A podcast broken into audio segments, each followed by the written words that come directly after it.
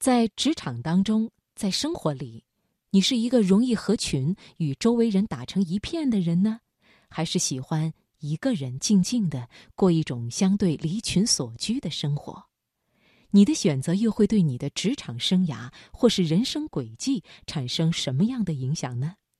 接下来，职场分享送给你：你努力合群，却只得了一张好人卡。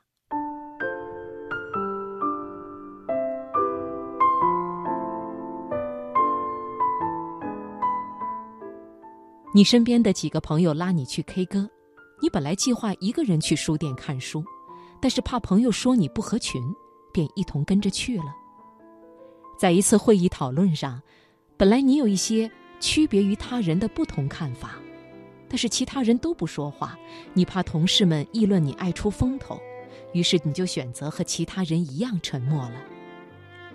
你周围的人都在追剧，都在玩王者荣耀，你本来对这些没什么兴趣，但是害怕和身边的人找不到共同话题。于是也只好硬着头皮随波逐流。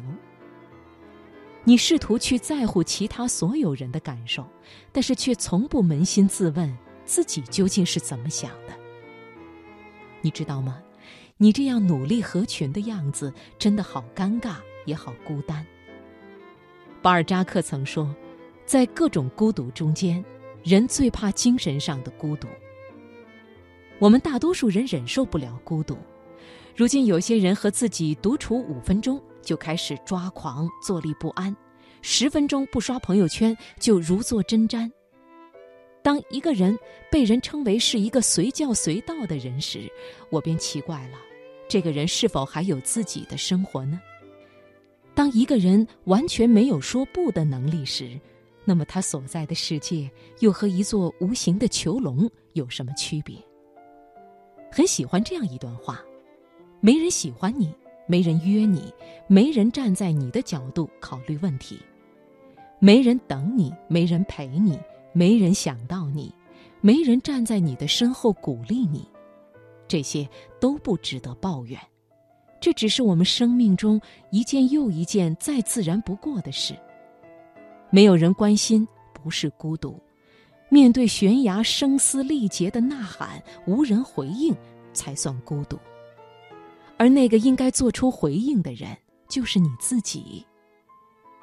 很多人努力合群是为了什么？是希望得到所有人的认可，还是希望得到很多满意的反馈？努力合群的人是可怜的，因为他们大多数的时间在迎合他人中度过，他们就像是俄罗斯方块里的积木一样，合群了，但也消失了。而为什么那么多人依然要努力的合群？大概是因为人都惧怕孤独，但是从来不去享受孤独。他们不明白，孤独也是一种生命的历程。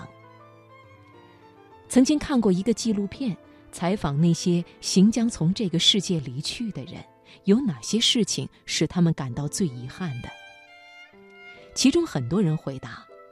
我很遗憾，在我人生那么长的时间里，我都不是为自己活，我不敢做我自己，没有努力表达自己内心真实的想法。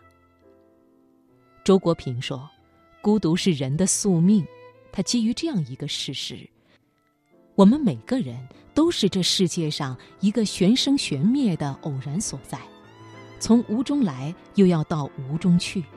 没有任何人、任何事情能够改变我们的这个命运。孤独无疑是不可逃避，选择不去迎合所有人，不去费力的合群，也许你成为不了人们眼里的好人，但是却可以当自己的王者。愿你可以享受孤独与自由。